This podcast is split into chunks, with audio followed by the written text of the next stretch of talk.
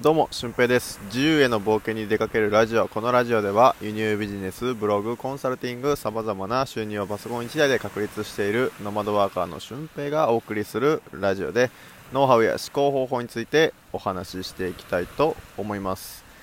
えー、今日はちょっと海辺で、えー、収録してます。波の音がもしかしたら入るかなと。風はないので、えー、いい感じですね。今日、海に入ればよかったなと、ちょっと思いつつ、ね、今日全然波がなくて、あの、いい感じに晴れてて、これ今日海入ったら最高やったろうなっていう感じですね。はい。という感じで沖縄ライフがあと10日ぐらいですかね、になりました。まあ、まだまだあの楽しんでいきたいなと、今日は美味しいと言われる居酒屋にちょっと行ってから、えー、夜はまだ、えー、オンラインの、えー、セミナーをちょっとね受けようかなと思ってます。はい。で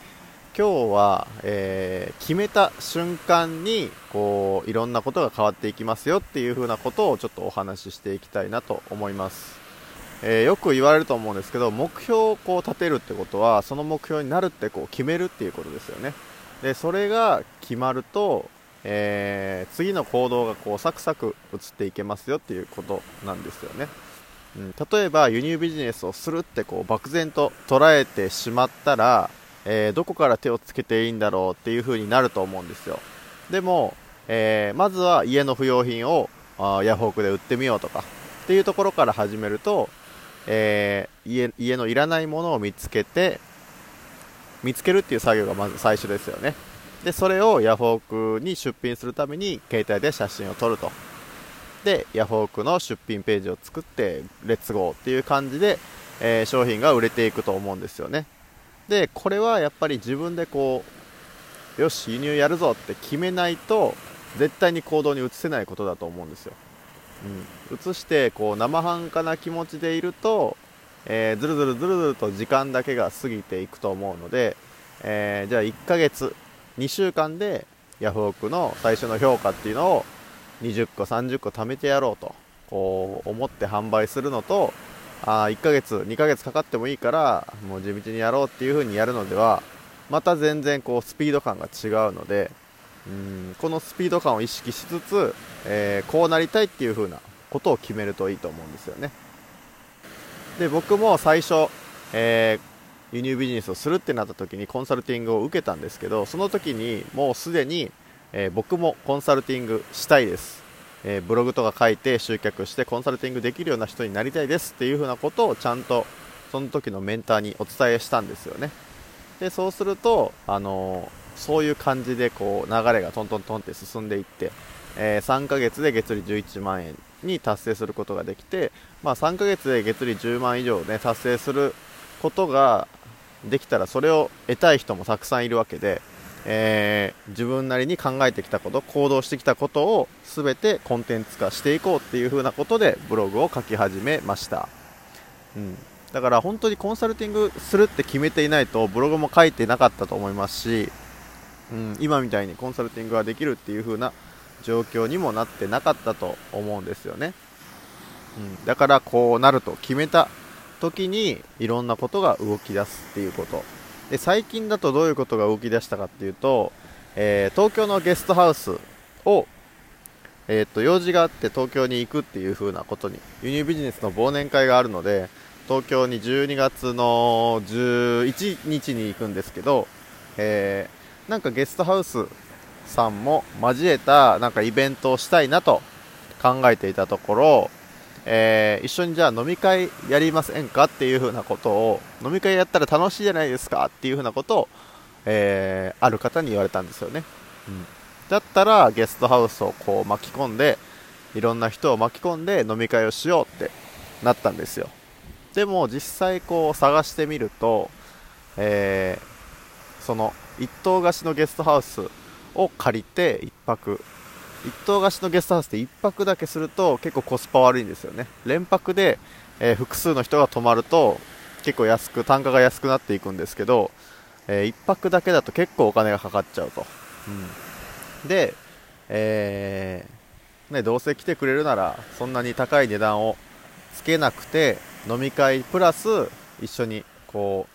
うね泊まれる。ちゃんとした個別のお部屋もあるので、えー、泊まれるっていう風な形にして、えー、一緒に飲んだり泊まったりしたいなと思ったので一棟貸しのゲストハウスを借りることにしたんですよね。でもその時の参加者っていうのはまだ本当に少なくて56人とかだったんですよ。そう。でもあのでやろうかどうかはちょっともう大幅な赤字になるので、えー、やろうかどうかちょっと迷ったんですけど、まあ、これはどうせもうそのゲストハウスにやるって言ってるしやるって決めたらなんか面白いことが起こるかもしれないっていうのでやるって決めたんですよね、うん、で実際予約も取った。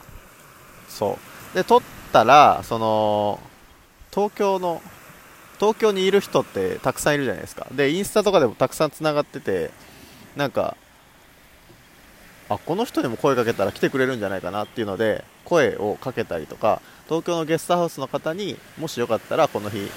あるんですけど他のオーナーさんとかも来るんでよかったらどうですかっていう風に声をかけたりとかそう決めた瞬間からその東京っていうのにこう目がちゃんと行くようになって、え